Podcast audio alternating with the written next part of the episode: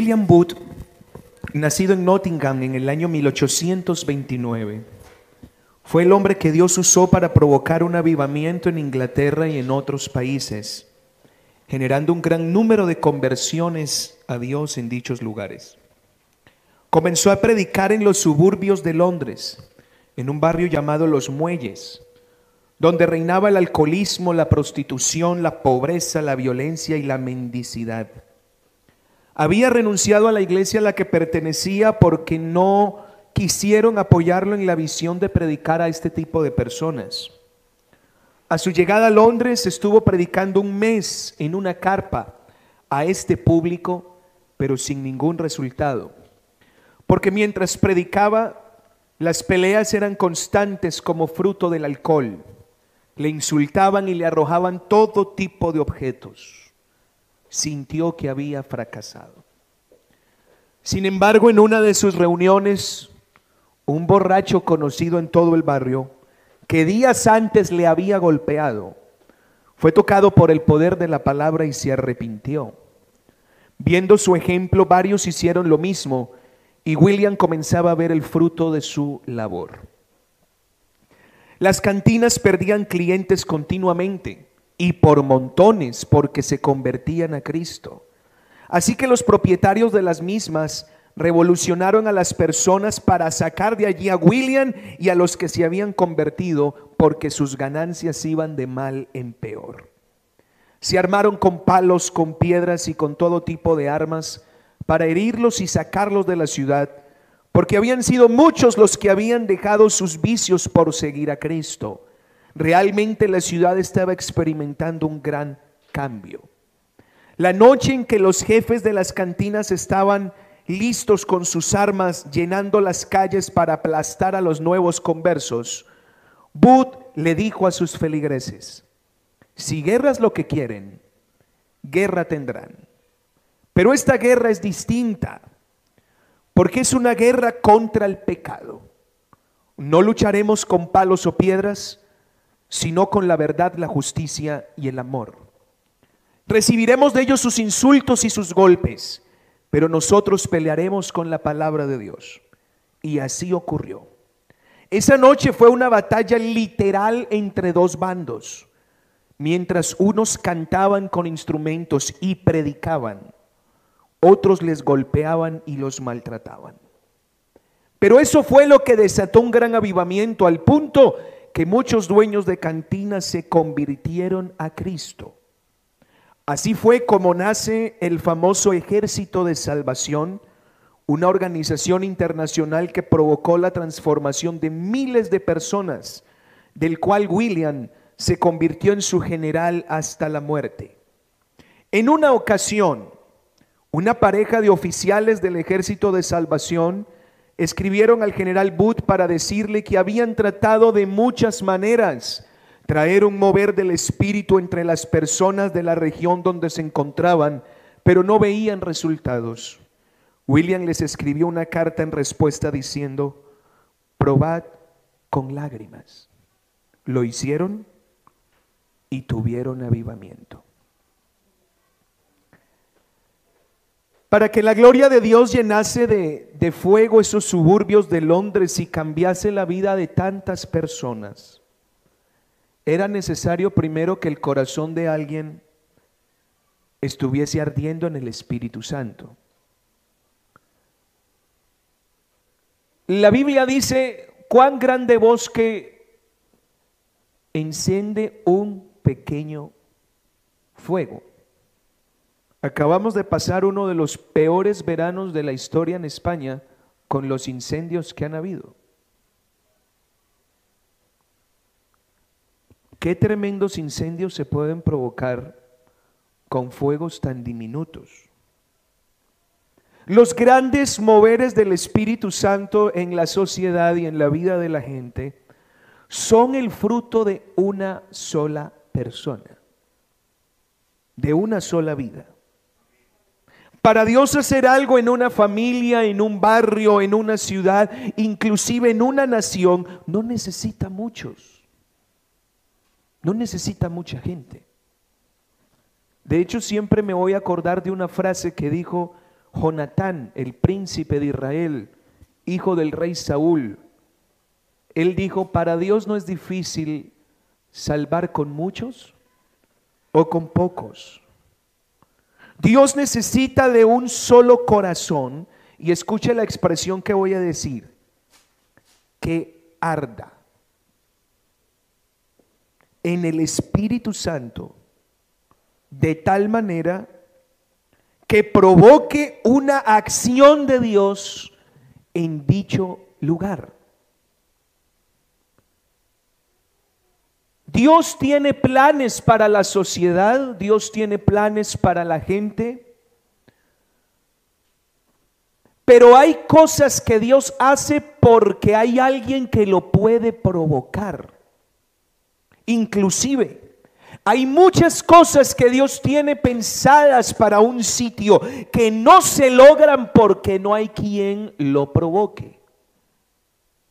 La pregunta es, ¿Encontrará el Señor esa vida actualmente? ¿Encontrará el Señor a esa persona? El libro de Ezequiel dice algo parecido. Dice, estuve buscando un hombre que hiciese vallado, que se pusiese entre el pueblo y yo, pero yo no lo hallé. Esa clase de personas con corazón ardiente son escasos. ¿Lo podrá encontrar Dios? La pregunta es, ¿lo podrá encontrar Dios aquí en la iglesia?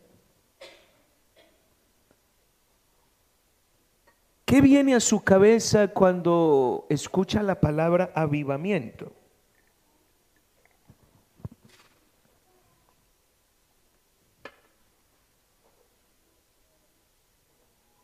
¿Qué es lo que usted entiende por eso? Cuando hablamos de avivar, estamos haciendo referencia a recuperar algo que se ha perdido. Algo que no está. Yo creo que más de uno en este verano hizo alguna barbacoa.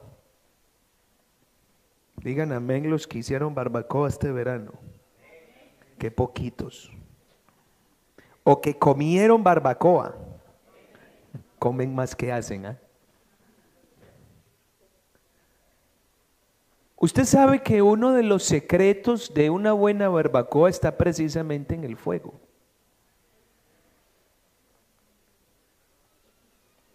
Estaba haciendo una barbacoa con la familia hace como unos dos, tres meses atrás. Y teníamos un problema, es que eran casi las 11 de la noche y nos quedamos sin carbón. Y nos quedaba un poco de carne todavía por, por hacer. ¿Y ahora qué hacemos? ¿Cuál es el problema de quedarse sin carbón? Díganme ustedes, expertos en la parrilla.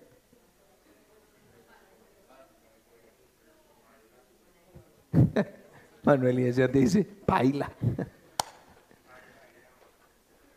el fuego se apaga. Entonces, ¿qué nos tocaba hacer a nosotros? Tratar de soplar, tratar de, de generar que el fuego no se apagara, sino que se avivara. No se aviva lo que está vivo, se aviva lo que está a punto de extinguirse. Hacemos referencia a recuperar el calor que se ha perdido, a recuperar el brillo que se ha opacado, a recuperar la fuerza que se ha agotado, el fuego que se ha apagado.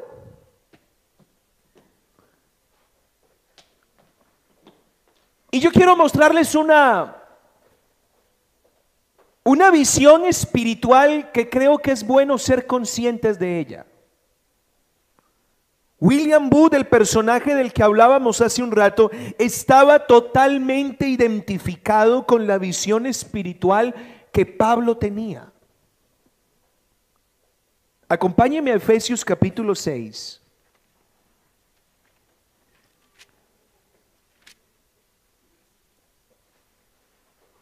Mire lo que dice el versículo 12. Efesios capítulo 6, versículo 12, porque no tenemos lucha contra sangre y carne.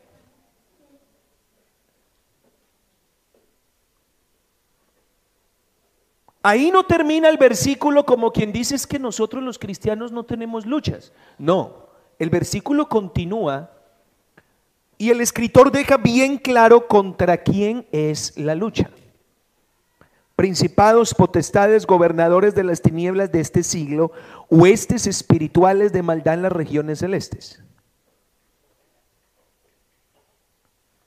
Parece que la visión espiritual que tiene el apóstol es bastante profunda y permite observar cosas que el cristiano como que no ve de manera tan simple. Hay una guerra. Eso fue lo que Bud le dijo a los feligreses que él tenían porque le estaban diciendo, pues nos vamos a dejar acobardar por esta gente, como eran borrachos convertidos. Gente que acababa de dejar los juegos de azar y se habían convertido a Cristo, pues todavía lidiaban con cositas de la vieja vida, ¿sí me entiende?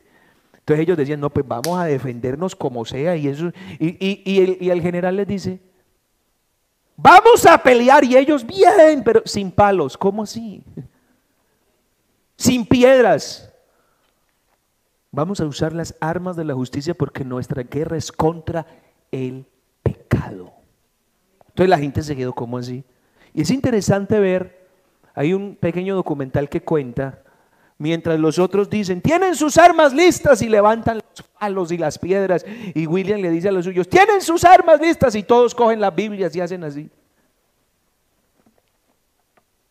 Este hombre sabía a qué se enfrentaba. Y quiero mostrarles esto, hermanos. La Biblia nos deja bien claro a qué está enfrentada la iglesia. Potestades, principados, gobiernos. Es decir, los ubica por rangos. Especializados en mantener a la sociedad encadenada al pecado.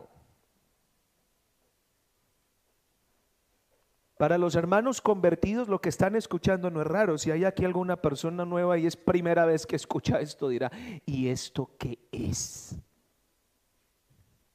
¿Cómo así que principados y potestades y gobernadores? ¿Y esos quiénes son? Precisamente huestes espirituales que tú no ves.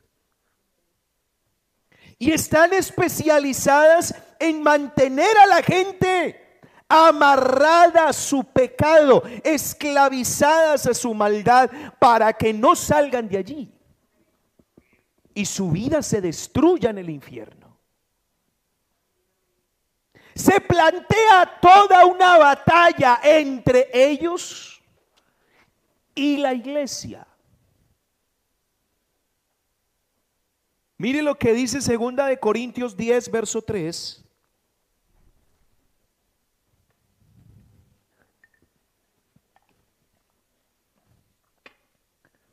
Pues aunque andamos en la carne, mire la expresión que usa. No dice no andamos.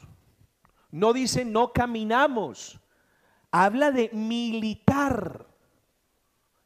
No militamos. Como quien dice, le habla a soldados. Sí tenemos una vida de milicia, pero nuestra vida de milicia no es carnal, es decir, no es humana, no es natural. Verso siguiente, le habla a la iglesia. Las armas de nuestra milicia. ¿Cómo dice hermanos? Es decir, ¿la iglesia tiene armas, sí o no? Sí las tiene. Pregunto yo, ¿para qué serán esas armas? Será para exhibirlas en un museo. Hace poco estuve en el Museo de la Marina que hay en, en el centro de Madrid, al ladito de la Plaza Cibeles. Y hay una exhibición de cañones de guerra, de barcos, y una exhibición de armamento, de espadas, de, de armas de fuego de, de, siglos atrás. Y aunque todas son armas, ya no se usan para, para la guerra, se usan para qué. Y ay Dios mío, donde usted toque eso. Eso es reliquia nacional, eso no se puede tocar. Pero en este caso nosotros tenemos que entender que las armas que tiene la iglesia son para usarlas. Ahora bien, ¿sabemos contra quién las usamos? Otra pregunta sería, ¿conocemos esas armas? Otra pregunta sería, ¿sabemos cómo usarlas? Y la pregunta del millón, El que me diga la pregunta le regalo un cafecito de terminado el culto.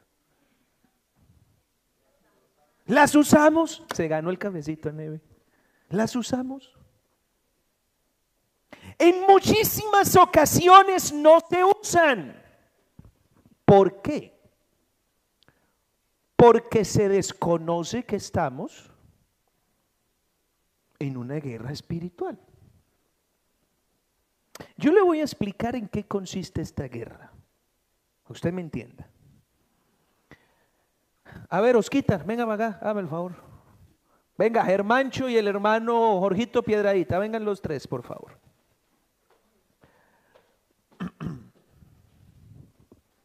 Párense los tres mirando hacia allá. Aquí, aquí, Jorgito, hágame el favor. Se lo voy a explicar muy facilito. Voy a pedir el favor a, no me diga, no me diga, no me diga, no me diga, no me diga. Venga, el Señor me lo va a revelar. No me lo reveló. ¿Cómo es que te llamas? Camilo. No me lo reveló el Señor. Venga, Camilito, hágame el favor. Venga, Dudú. Venga, Dani. Póngase cada uno delante. No, dame tú el favor, ponte detrás de él, que tú eres como mancho. Vamos a cambiar de papel. Párate tú delante de Germán. No, no, no, pero mirando hacia allá. Y tú acá. La Biblia habla de potestades, principados, gobiernos. Potestades. Bueno, vamos a hacer una cosa. Ustedes tres pónganse aquí abajito para que los hermanos los vean. Ya vamos a, a chicanear de plataforma nueva. Principados, potestades y gobernadores. Yo les voy a indicar cómo es que eso funciona. Mire, hay regiones en el mundo que están especializadas, los gobernantes espirituales tienen una especialidad. Le voy a explicar. Supongamos que esto es África, América y Europa. África, América, Europa, por decirle una cosa. Y eso que se, se, organizan mejor. Póngale los dos manos acá en el hombro. ¿Qué es, cuál es el problema espiritual que más abunda en el África? Hechicería, brujería, pobreza. Esos son potestades que tienen a la mayoría de la gente sumidas en ese problema. Vamos a hablar de América Latina. Uno de los mayores problemas que tiene América Latina es la religión. Y hay más. Pero esos son dominios espirituales porque uno ve que casi todos tienen el problema. Casi todos. Ahora, no son los únicos, hay más. Ahora usted hágame el favor, pongan las manitos ahí. Vamos a hablar de Europa. Europa tiene muchos problemas, pero entre todos los que tiene, el ateísmo, el materialismo, porque a diferencia de África, aquí es porque no tienen, allá es porque tienen demasiado. ¿Se da cuenta el tipo de cadenas que tiene la gente? Dependiendo de donde vivan. Ahora, ¿en qué consiste la guerra? Que ustedes como iglesia tienen que enfrentarse a ellos para que ellos sean libres y conozcan a Jesucristo y sean salvos. Usted no se puede imaginar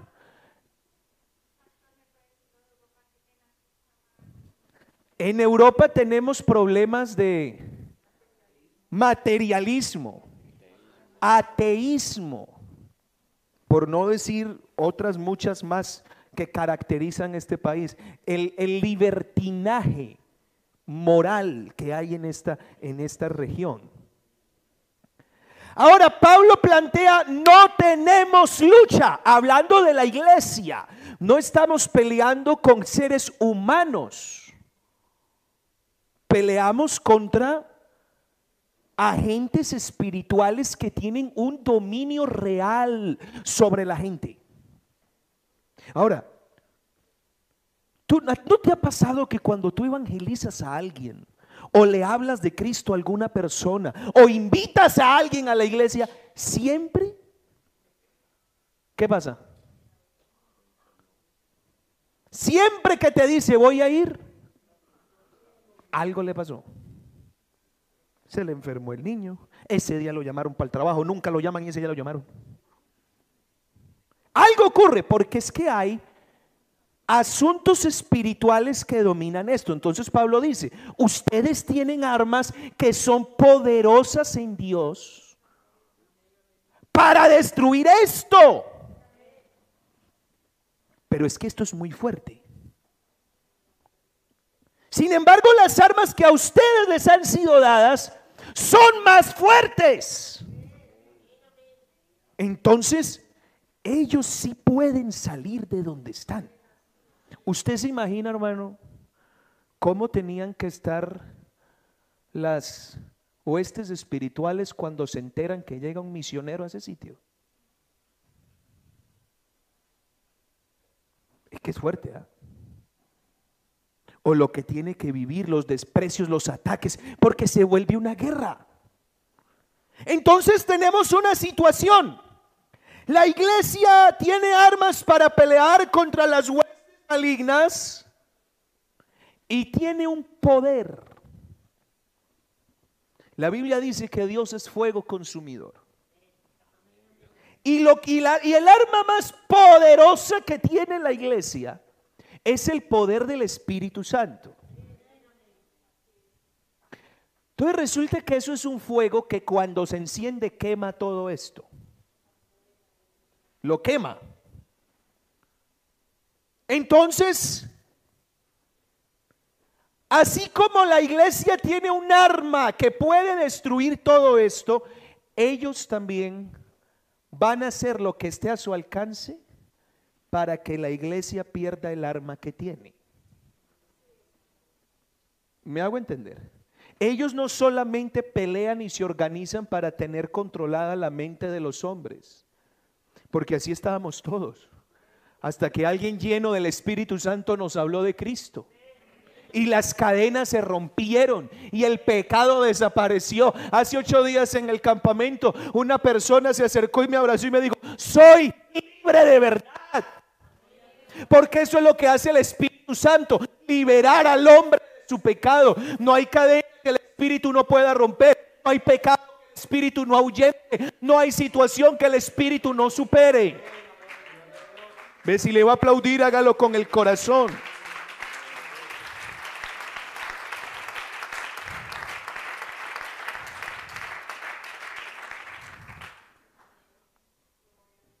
Así que Satanás hará lo que esté en sus manos no solo para controlar a ellos, sino para infiltrarse de tal manera para que el fuego que alguna vez ardió se apague. Ahora usted imagínese una guerra cuando el contrincante está sin armas. ¿Eso qué es?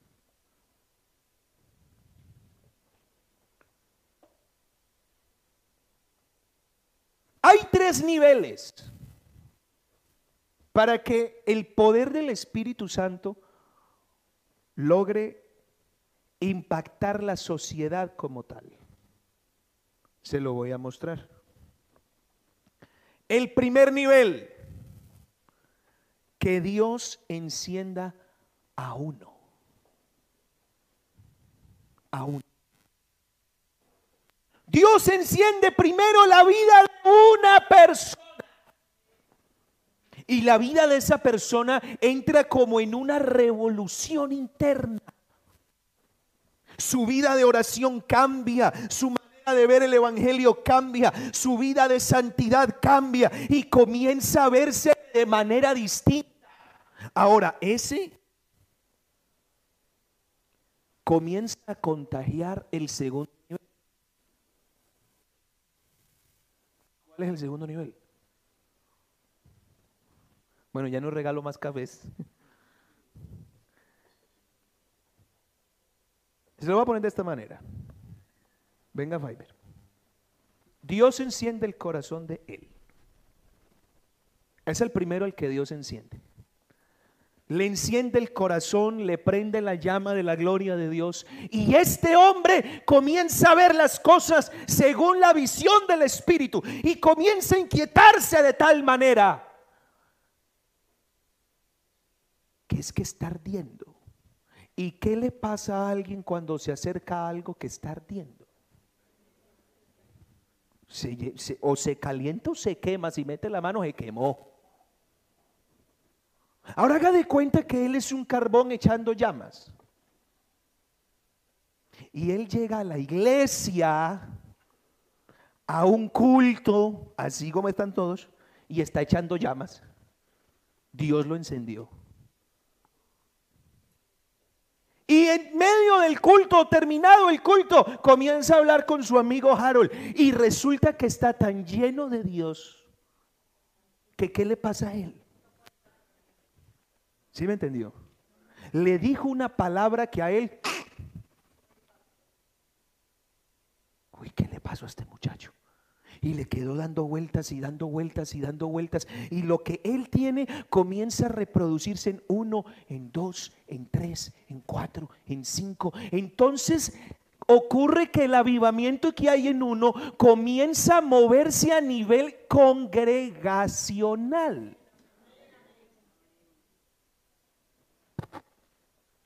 Ahora dígame, ¿qué puede ser? Gracias. Toda una iglesia avivada llena del Espíritu Santo, ardiendo en la gloria de Dios contra todos estos.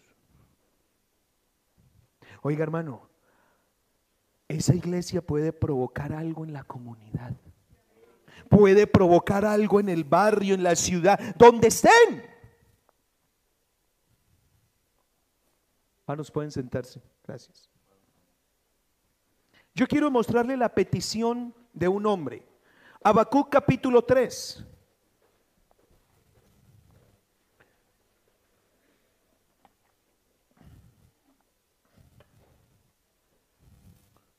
Habacuc capítulo 3, versículo 1 y 2. Oración del profeta Habacuc. Este hombre tiene un encuentro con Dios que lo lleva a orar. ¿Y qué dice en la oración? Mira el verso 2. Oh Jehová, he oído tu palabra y temí. De aquí podemos sacar una cantidad de cosas analizando lo que este hombre dijo. Y mire la clase de peticiones que hace. Aviva. Aviva tu obra. en medio de los tiempos. Hazla conocer. Hay una petición profunda porque el corazón de un hombre está ardiendo. El corazón de Habacuc está ardiendo, está encendido, está el rojo vivo. Y él piensa en el pueblo de Dios. Él está pensando en sus compatriotas y dice, no puede ser que estén tan secos, tan endurecidos y tan fríos como los veo. Oh Dios, aviva tu obra en medio de los tiempos. El peor enemigo de Satanás es el Espíritu Santo.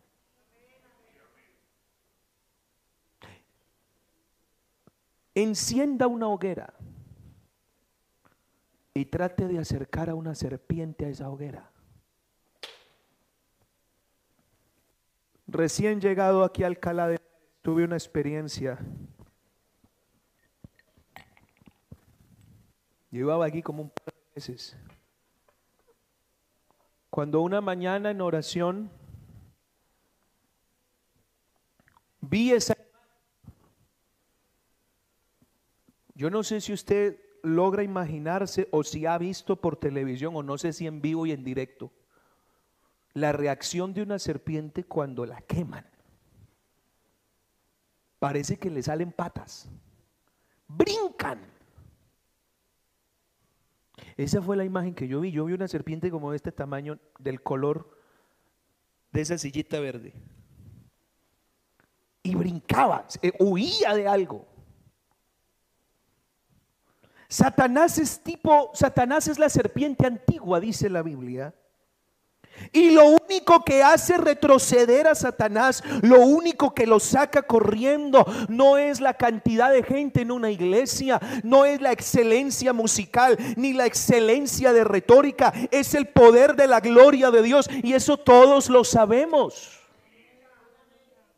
Es decir, de nada nos sirven tener buenos sermones, inclusive que estén ajustados a la sana doctrina, si están secos en cuanto a la unción y si no tienen el poder que deberían estar cargados. Porque Habacuc dijo, aviva tu obra en medio de los tiempos, porque en cada tiempo hay nuevas formas en las que el diablo se levanta contra el fuego que debe de estar en la iglesia. Y yo me estaba haciendo una pregunta, ¿qué puede ocurrir si el cristiano se apaga? ¿Qué puede ocurrir si un cristiano pierde el fuego que una vez ardía? Vea, eso es muy simple. Venga otra vez, mijito, acá. Usted es el caliente. Venga, Jaro. Usted es la otra parte. Está de negro, de negro y de blanco. Ambas cosas se contagian. Él es hielo y él es fuego. Junte las dos cosas. O el fuego derrite el hielo, o el hielo apaga el fuego. Entonces yo estaba pensando, ¿qué puede ocurrirle a la iglesia si uno se apaga. Así como que puede ocurrirle a la iglesia si uno se enciende. Porque si uno se enciende, este comienza a contagiar a uno, a otro, a otro, y el incendio comienza a hacerse más fuerte. Pero si uno se apaga,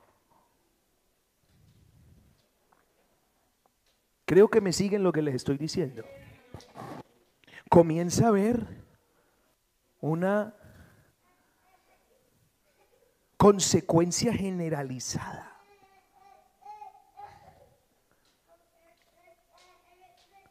Pueden sentarse, no se me vayan muy lejos.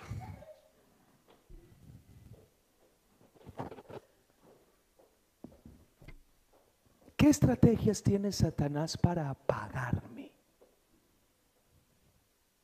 Ojo, y no es necesario que te apartes para que te apagues. Porque hoy te voy a mostrar por la palabra de Dios un síntoma de un corazón apagado. Mateo 24, 12, por favor, yo quiero que ustedes miren ese versículo.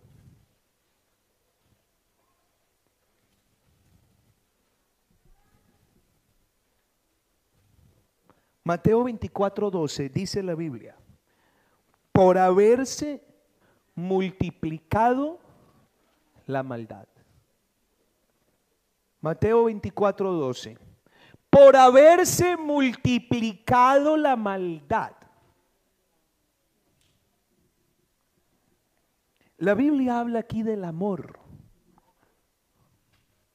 Y la Biblia dice que más fuerte que la muerte es como el fuego.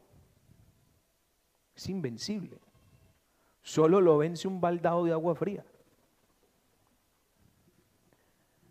Siempre me ha causado fastidio una frase que he escuchado de labios de varias personas. ¿Usted me quiere ver a mí bien enojado? Diga eso.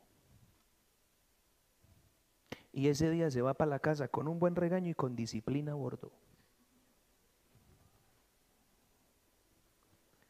La frase es la siguiente. Cuando llega un hermano de años en la iglesia y le dice a un recién convertido, ahora, antes de decirle la frase, le voy a explicar por qué la frase sale.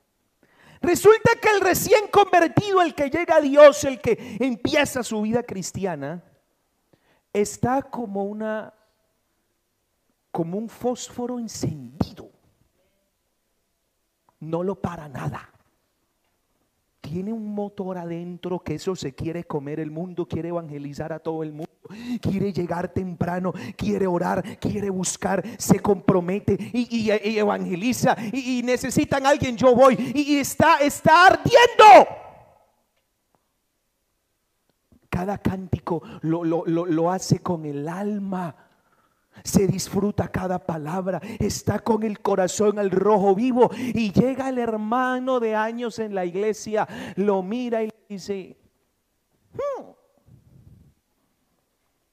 usted está, ay, que usted lo conoce, dicho, usted está en su primer amor. Pero espere y verá. Porque eso con el tiempo. Por eso yo les aconsejo que no digan eso en esta iglesia. Al menos mientras yo sea pastor, yo no sé el siguiente lo que le voy a decir. Oiga hermano, eso sí que es la mentira más grande que existe. Porque la única razón por la que la Biblia dice que el amor de muchos se enfría no es porque pasa el tiempo. La Biblia no dice eso. Yo le pregunto a los casados acá, a los que están felizmente casados, porque no faltará alguien que no esté felizmente casado. Pero a los que están felizmente casados ha pasado el tiempo y yo les pregunto, ¿se le ha enfriado el amor? Yo creo que se lo, lo tienen como más fuerte. Porque es que convivir con esa persona hace que uno ame más a esa persona porque la conoce más.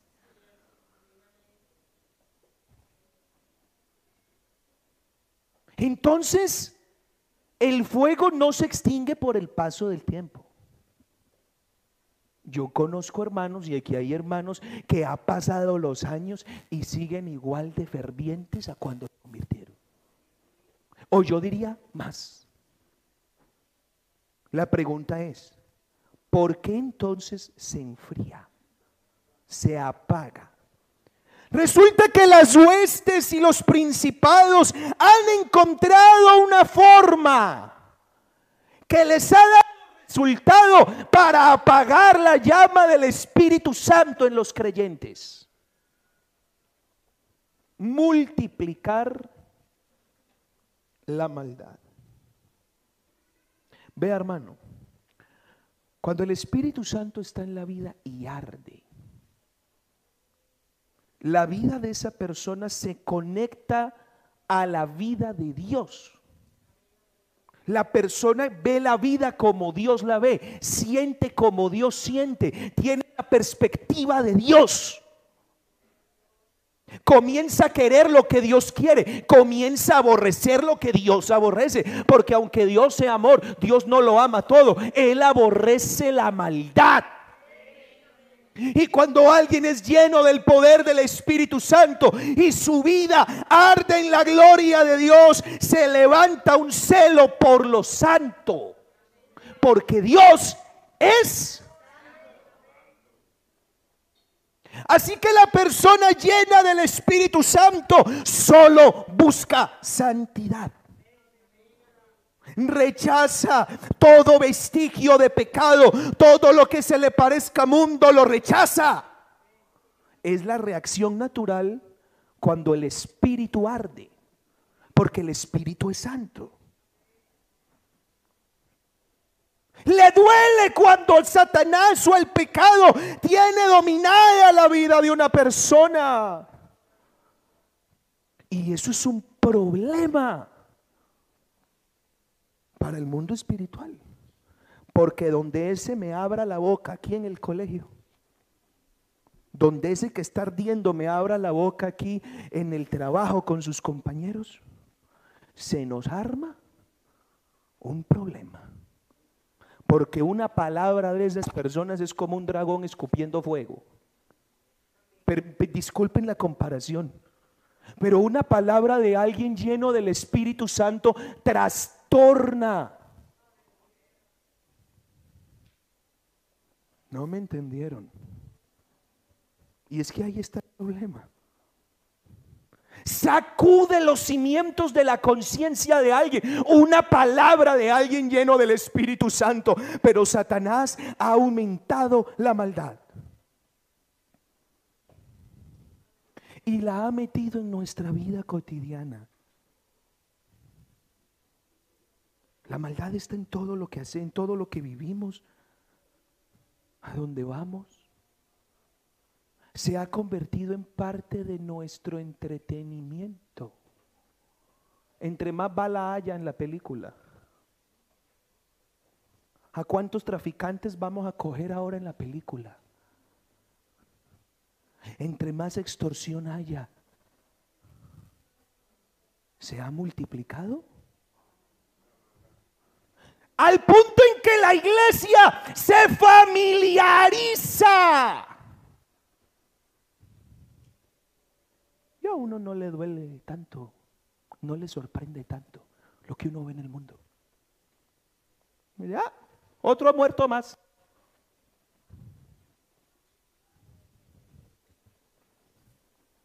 Otra mujer más muerta a manos de su marido. Es que esos sinvergüenzas tienen que pagar. Nos hemos familiarizado con la maldad.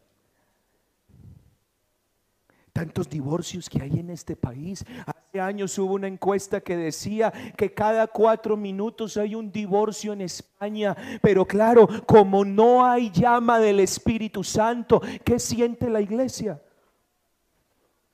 ¿Qué vamos a hacer? Ni modo. ¿Y ahora qué hacemos con las filosofías que están introduciendo a nuestros hijos a través del Uno se asusta, pero dice, no es que esa es la vida que tenemos que enfrentar ahora. Donde ya los valores familiares parece que han desaparecido y ahora tenemos que aceptar otros modelos.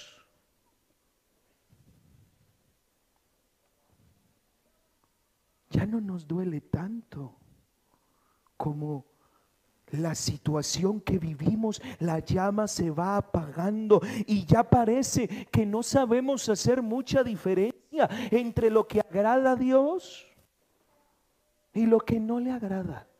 Si usted es de los cristianos que a estas alturas del partido me, me viene a preguntar, pastor, es que eso es malo, es que eso es malo, eso es bueno, eso se puede o no se puede. Déjeme decirle que usted está pagado hace mucho rato. Porque el que el poder del Espíritu Santo. Dice, el Espíritu que el Señor ha hecho habitar en vosotros os guiará a toda verdad.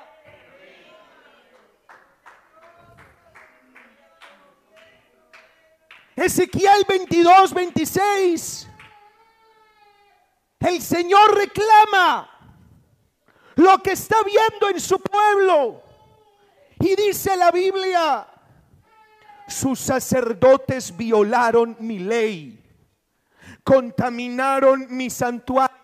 Ezequiel 22, 26. Y mire hermano, el resultado de una vida pagada entre lo santo y lo profano, ¿qué pasa? Ezequiel 22, 26. Entre lo santo y lo profano no hicieron diferencia. Es que llegamos a un punto donde las iglesias, hermanos, o donde los cristianos les da lo mismo casi mundo que lo que hay acá. No hay una línea divisoria, no hay una frontera, no hay un no hay una barrera, todo es casi lo mismo. No distinguen entre lo inmundo y lo limpio. Yo pregunto, ¿habrá diferencia entre lo inmundo y lo limpio? ¿Habrá diferencia entre lo santo y lo profano? Pregunto, ¿por qué no lo vemos?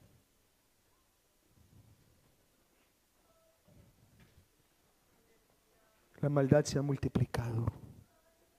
Las huestes de maldad han provocado un sistema en el que usted y yo podemos caer. Y si caemos ahí, todo se nos hace normal. Es más, no solo nos acostumbramos a lo malo, acomodamos el mundo al cristianismo. Lo acomodamos. Sí, somos cristianos, vamos a la iglesia, cantamos, eh, hacemos un montón de cosas, pero al estilo de allá, con las formas de allá, con el criterio de allá. Entonces estos que están acá, ¿dónde están esos que estaban acá? Vengan por favor los tres malos. Vengan los tres malos, por favor. ¿Dónde está el otro malo? No, los malos, los malos, los que ponen atrás, ¿dónde están? Se me fueron. Ah, Jorgito, venga, Jorgito, que usted es malo.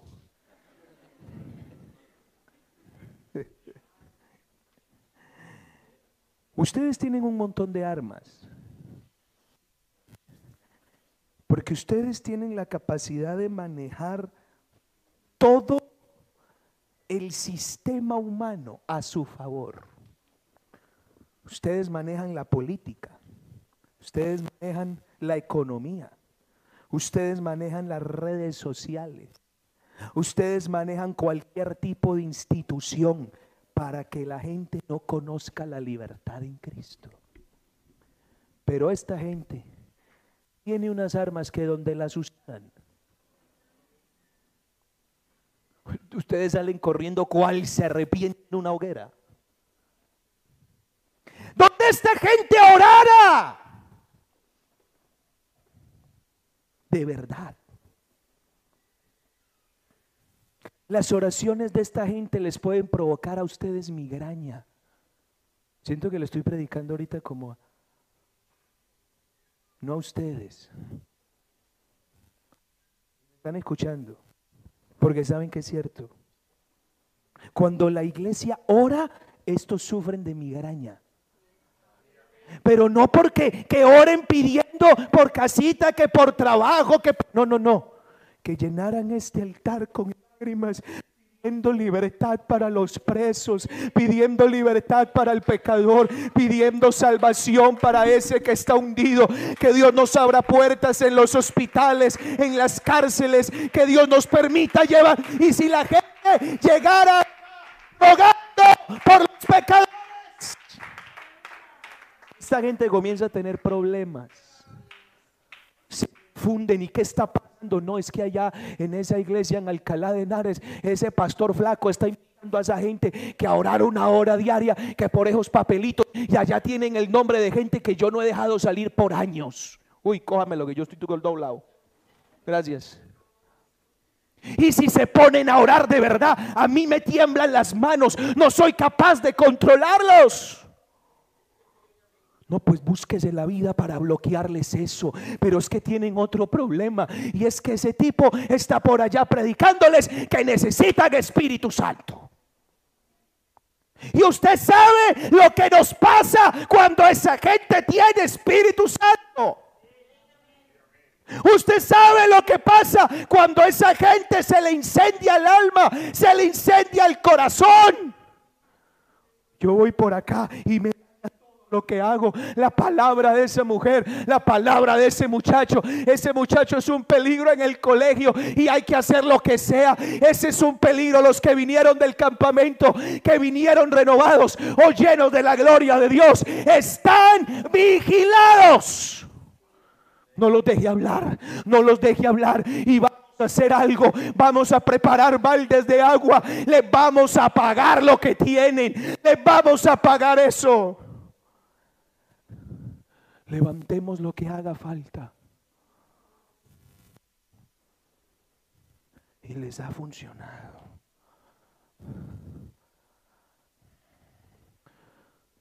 Nos multiplicaron la maldad.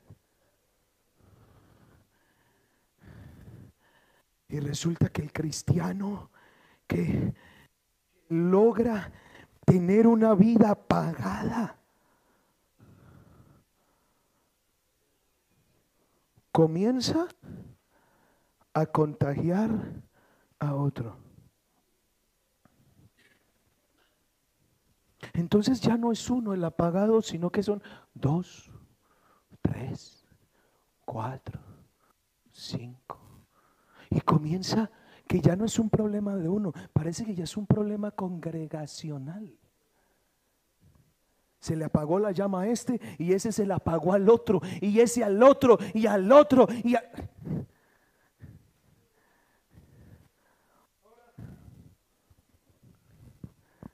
Yo quisiera pasarle un espiritual a estos entes espirituales que observan una iglesia apagada.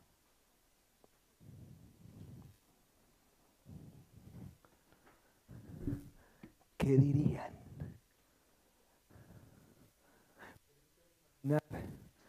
No faltaría el que se riera. Déjelos que hagan sus cultos.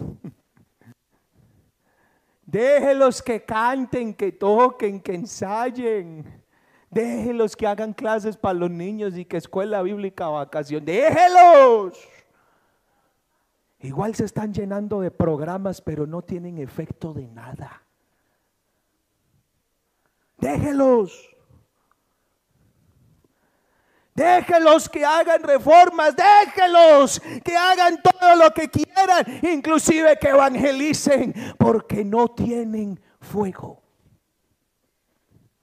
no tienen manera de sacarme corriendo. Entonces comienza a existir un problema en la congregación, porque hay una congregación apagada, así que tiene problemas para engendrar nuevos nacimientos. La gente no se convierte, porque no hay una iglesia que pueda enfrentar esto. No tienen poder para hacerlos retroceder no tienen fuego para hacerlos cambiar, no, no, tienen nada de eso. Entonces comienza a haber un problema. La gente no se convierte, no solo no se convierte, los que están comienzan a parecerse más al mundo que a Cristo.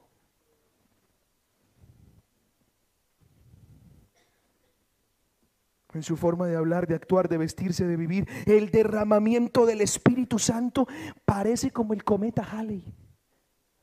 Una vez cada 70 años. Y eso es un acontecimiento. Se derramó el Espíritu Santo en el culto. Dios mío, eso debería ser lo normal. Que haya un milagro es un milagro. Y debiera ser lo normal. Que la gente reciba el Espíritu Santo y qué acontecimiento, eso debería ser lo normal. Mi espíritu derramaré sobre esta generación y mi bendición sobre tus renuevos. En la oración escasea. Oye, hacemos reuniones de todo tipo, pero cuando convocamos a oraciones,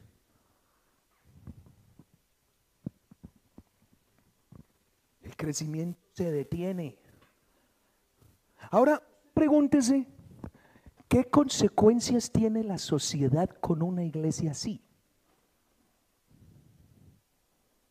No tenemos lucha contra carne y sangre, principados, potestades, huestes de maldad, gobernadores. ¿Qué le podemos provocar a esta ciudad con un corazón así? Por eso es que William Booth, ese hombre tenía algo. Por no hablar de Evan Roberts, lo que provocó en Gales. O por no hablar de William Seymour, lo que provocó en Azusa Street, Los Ángeles, California, Estados Unidos. ¿Qué puede pasar en la sociedad con una iglesia así? Porque la iglesia es la oportunidad de salvación para esa ciudad.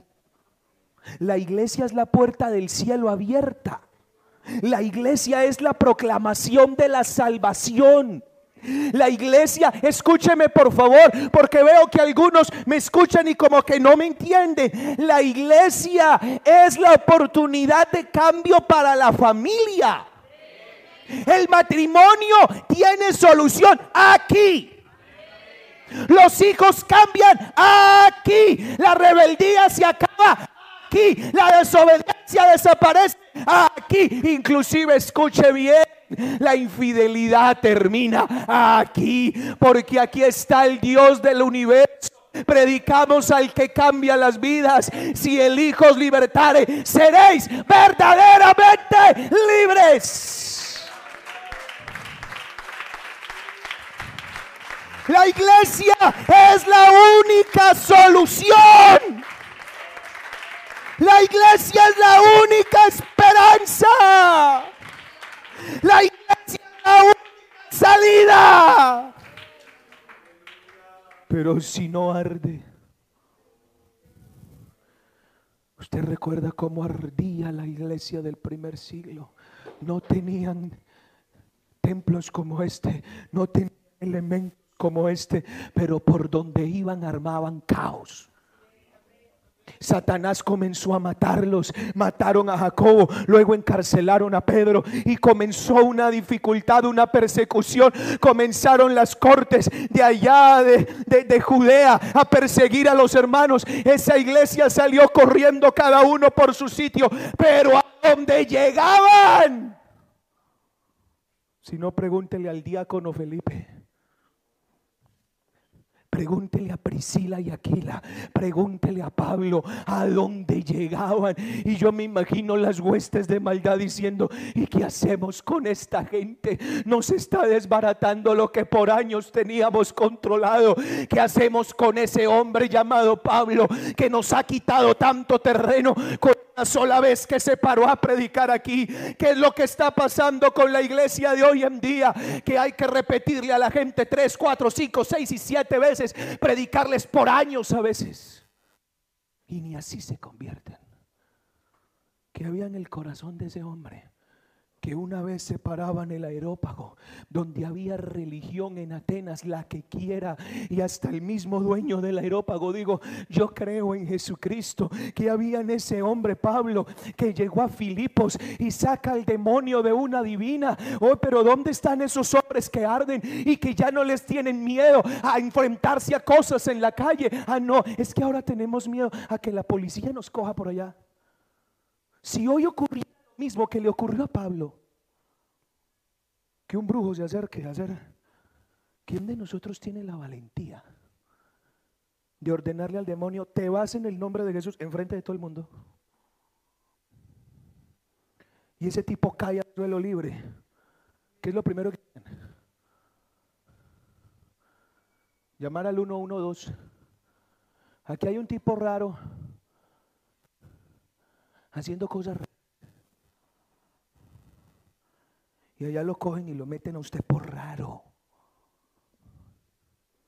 Hay alguien allá tirado como Pedro y Juan. Había un cojo en la calle. ¿Y dónde están ahora los corazones ardientes que son capaces de decir, no tengo plata ni oro, pero lo que tengo te doy. En el nombre de Jesucristo, levántate y anda. No, ya eso no se puede hacer.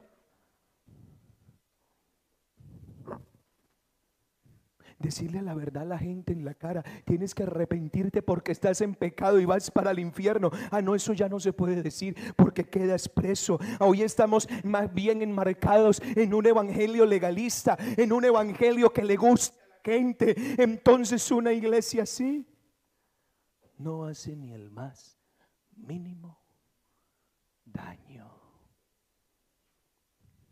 Una iglesia donde su número sigue siendo el mismo todo el tiempo, el mismo, el mismo, el mismo.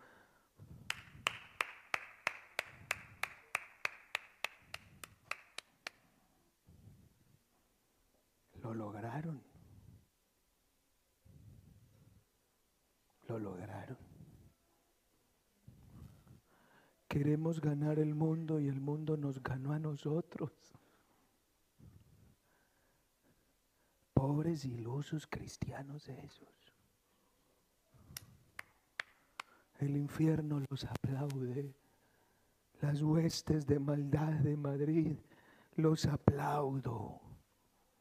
Los felicito. Lo lograron. Los apagaron. Entreténganlos con cultos y eventos. Pero dése cuenta que son débiles. No van. Pierden culto cuantas veces les da la gana. Les da lo mismo ir que no ir. Les da lo mismo servir o no servir. Entregan el servicio, lo cogen y lo quitan como cambiarse de ropa.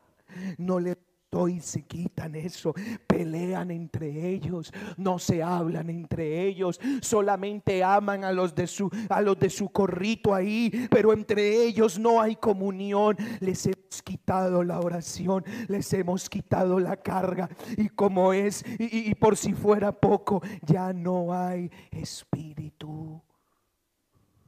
Hay templo, hay luces, hay sillas, hay, hay, hay, Biblia, hay hasta predicación, pero no hay Espíritu Santo.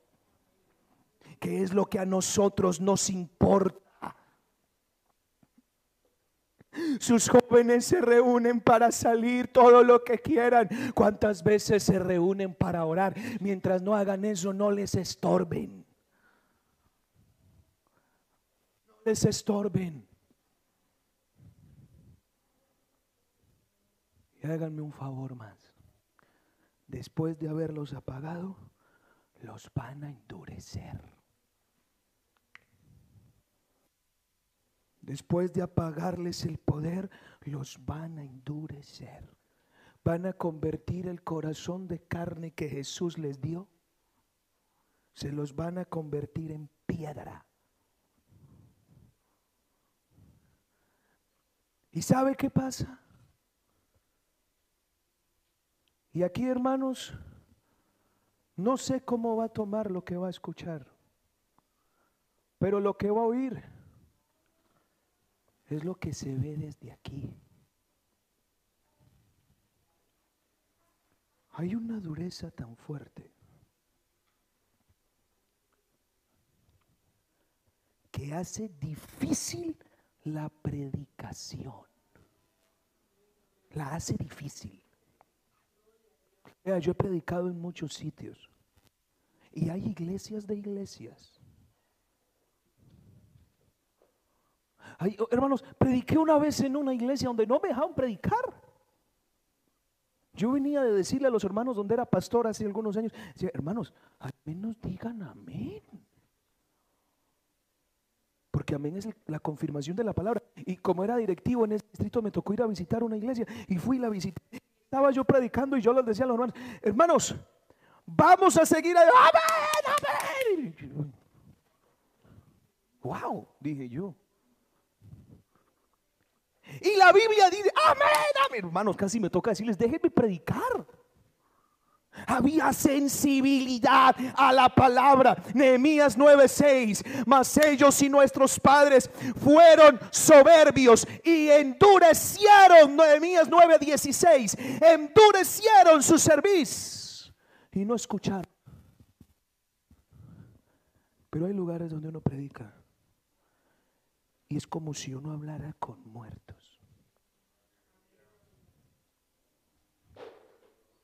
¿Alguna vez usted ha enterrado a un familiar y le ha hablado al cajón?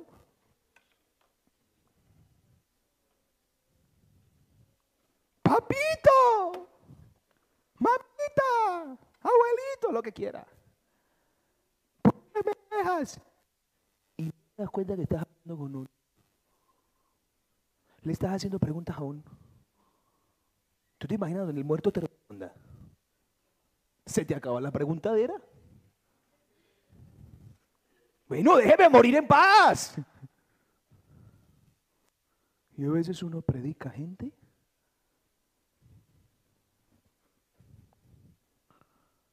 Dicen amén las moscas. Como el corazón se, se les endureció, no escuchan. No escuchan, no escuchan. Uno predica y parece que la palabra rebotara. En vez de ser una espada que traspase, parece una voz que uno pega, un grito que uno pega en la montaña, puro eco, rebota. Y lo único que hacen ustedes es decir amén y repiten lo mismo que uno dijo, pero no cambio, no hay transformación. Endurecieron el corazón y la palabra no la escuchan. Además, se endurece el corazón para no obedecer la voluntad de Dios. Jeremías 7:26, no me oyeron ni inclinaron su oído porque endurecieron su servicio. Hay gente que uno los aconseja, hermano, no cambian ni a palo. Hay cristianos que no cambian, hermano, pero... Y no porque no haya consejo, no porque no haya palabra, no porque tienen el corazón no solo apagado, sino...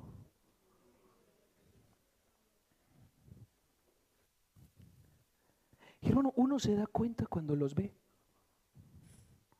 Uno está predicando y hay quienes casi se caen de la silla del sueño. Otros se desatrasan con sus amigos para hablar. Porque uno lo ve acá.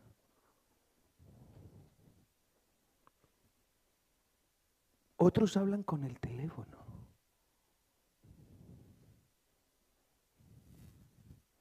Otros lo miran a uno con cara de... mire, esos días estaba predicando y vi una persona que me miraba así.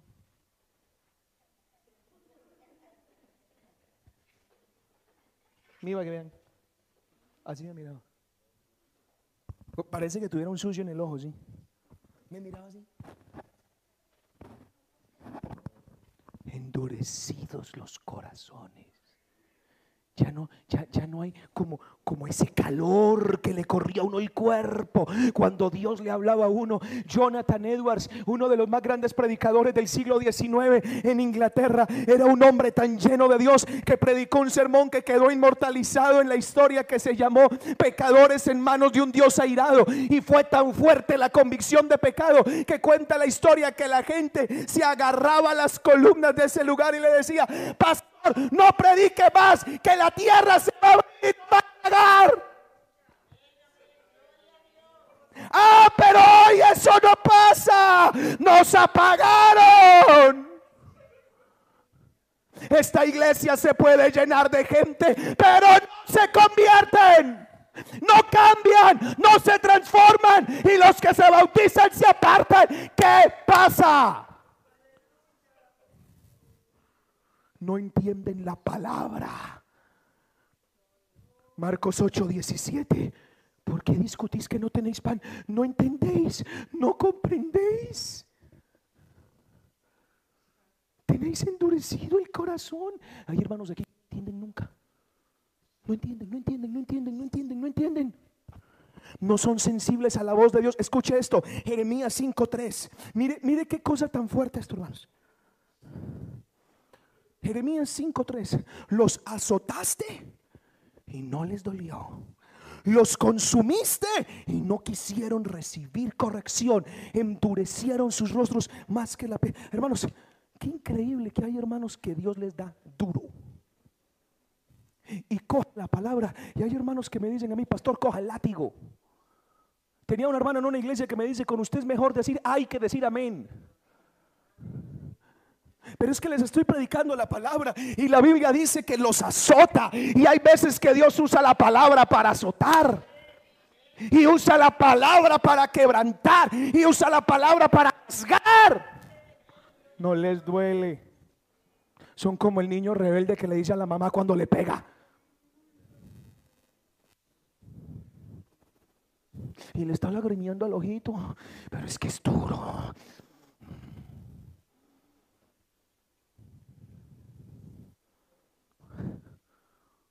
Son tan duros que la gente pasea por al lado suyo y físicamente usted los ve bien, pero si usted estuviera lleno de la gloria de Dios, usted vería las cadenas y escucharía el alma de ellos gritar. Escucharía el alma de su jefe decirle, ayúdame. Pero usted no escucha ese grito, ¿verdad? Usted no escucha el grito de su familia diciendo, sáqueme de aquí, que usted tiene la forma, sáqueme, sáqueme.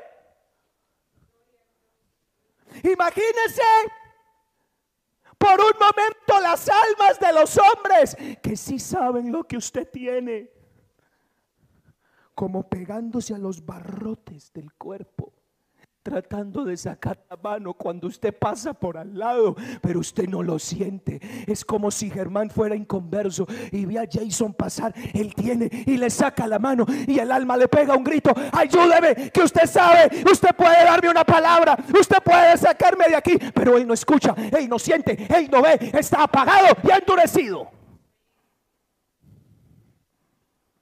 Esta gente no admite ni corrección. Jeremías 17, 23. No oyeron ni inclinaron su oído. Endurecieron para no ser corregidos. Cambie. Hermanos, hemos llegado al punto donde hasta tenemos creyentes que se enojan con el pastor.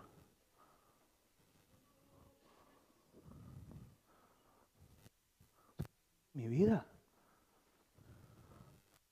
No se dejan corregir pelean por bobadas.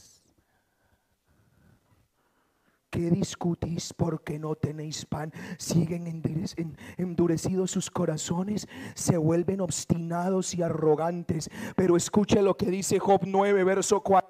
Tengo más versículos para decirle, pero le voy a leer este. Él es sabio de corazón, Job 9, 4, y poderoso en fuerzas. ¿Quién se endureció contra Dios y le fue bien? Que es normal que usted escuche la palabra y le parezca que está escuchando el discurso de un, de un político? ¿Hasta dónde vamos a llegar? Proverbios 28, 14 dice que el hombre que se endurece caerá en el mal. Así que espere tantico, le quedan contadas horas, porque ese endurecimiento suyo lo va a llevar al pecado, a arrastrarse. Parece escuchar a Dios diciéndole, primera de Samuel 6:6, ¿por qué endurecéis vuestro corazón? Y casi que me perme, eh, observo a Dios caminar por los pasillos del templo y observar a la gente y, mirarlos y, y decirles, no te hace ya ni cosquillas lo que te digo. ¿Por qué endureces tu corazón? ¿Qué es lo que te está pasando? Que te digo algo, te entra por acá, te sale por acá. A veces es más fácil que un inconverso sienta más que tú.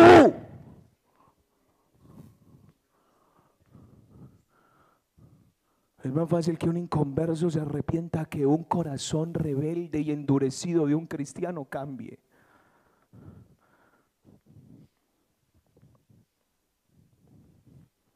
Hermanos, yo estoy harto que el diablo se ría de mí.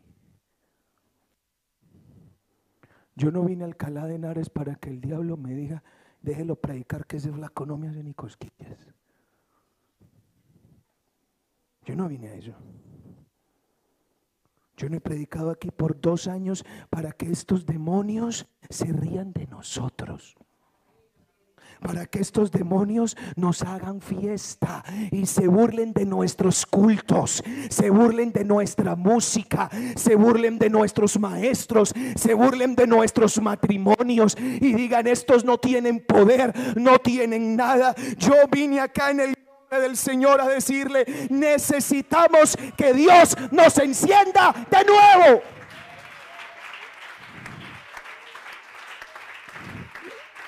Necesitamos que Dios nos sacuda otra vez. Necesitamos que Dios nos quiebre. Ayúdeme acá, hermano, por favor, porque voy a culminar diciéndole esto. ¿Por qué titular mensaje es necesario el quebrantamiento? Dios toma el corazón duro. Yo igual tengo un proyecto para Alcalá y necesito ese corazón. Necesito ese corazón, necesito ese corazón, pero es que no me siente. Yo le hablo, hola. Lo toco, no me siente. Le digo, no me siente. Duro, insensible. Lo voy a quebrar. ¿Usted por qué cree que estoy así?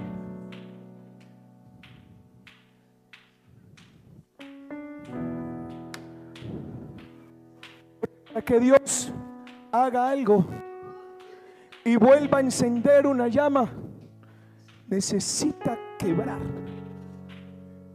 partir. Y Dios necesita tocarnos de una manera que nos busca dolor. Dios tiene que tocarnos algo que haga que las lágrimas regresen. Cuando hay ojos secos es porque hay corazón seco. Cuando hay oraciones soñolientas es porque hay corazón endurecido. Que Dios traiga algo, lo que sea, para que rompa el alma. Que Dios traiga algo que le toque la vida a alguien que le toque un hijo a alguien. Porque si la única manera en que te quebrantes y vuelvas a arder es que Dios te toque la salud, te toque las finanzas, te echen del trabajo o te toquen a un hijo. Que lo haga. Pero Alcalá tiene que saber que hay una iglesia llena del Espíritu Santo.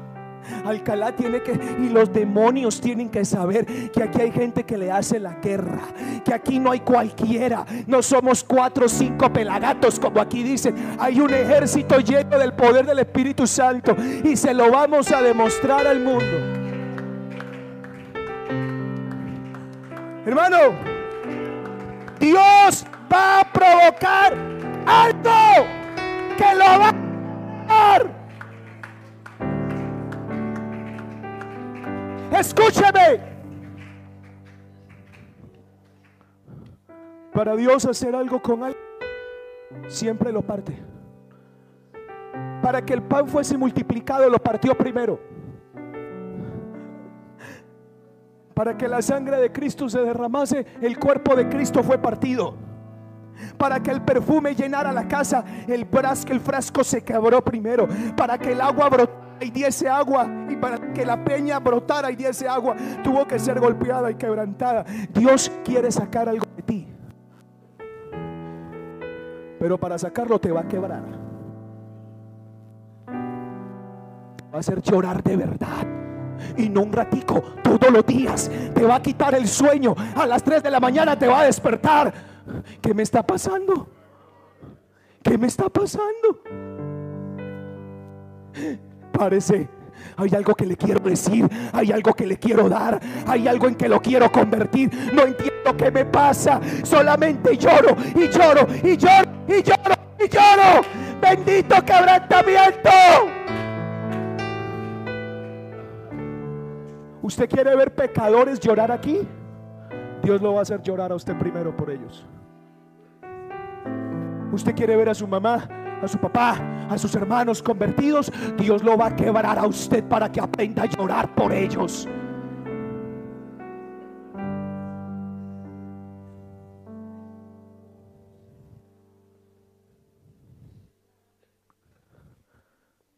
Yo no estoy aquí para que el diablo me abofete y me escupa. No tienen poder. Como ese corito, los ídolos no tienen poder. Casi que, que veo los demonios diciendo, la iglesia no tiene poder. Ah, no. Ah, no. ¿Tú estás dispuesto a pagar el precio del avivamiento? El precio es que Dios te toque y te parta. Porque Dios no usa sino cosas quebradas. Estás muy cómodo que el Señor, que el Señor a alguien. Con uno que el Señor quiebre en esta mañana. Con uno. Con uno que Él quiebre me conformo. Con uno que Él rompa. Con uno al que lo ponga a cojear. y se encienda otro y otro y otro y otro y otro.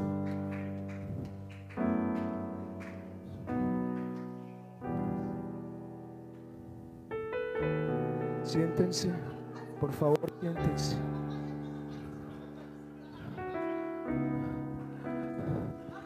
Yo quiero que el Espíritu Santo, hermanos, porque he terminado ya de predicar envíe su palabra. Pero no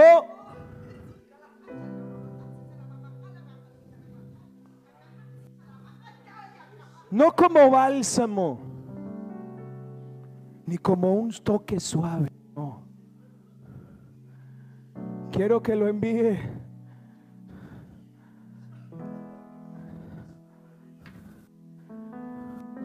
como golpe de martillo.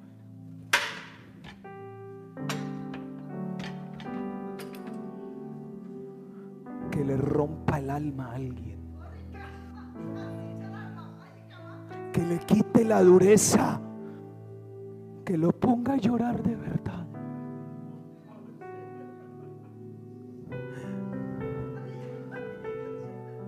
Quebrantémonos, hermanos. Volvamos al quebrantamiento. Tanto es el poder de la palabra que hasta la gente más quebranta.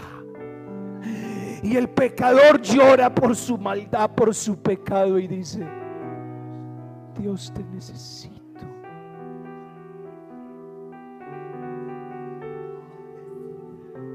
Yo no voy a invitar a nadie acá.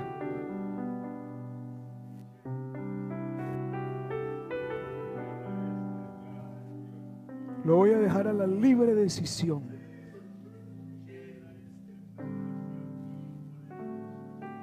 ¿Será que Dios puede quebrar?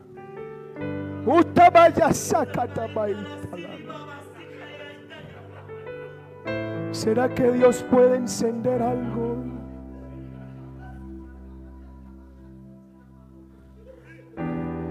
Fuera el endurecimiento, hermanos. Yo no sé si alguien esta mañana se va a levantar a protestar contra las del diablo que se le han reído todo el tiempo. Dios puede encender a un muchacho, a una joven, puede encender un matrimonio, Dios puede encender a alguien con la llama del Espíritu Santo. Puede haber alguien que le diga, Señor, enciéndame. Si algo está sintiendo el pastor, enciéndame, yo quiero sentir lo mismo. Oro por eso esta mañana. Pónganse de pies los que están en sus sitios.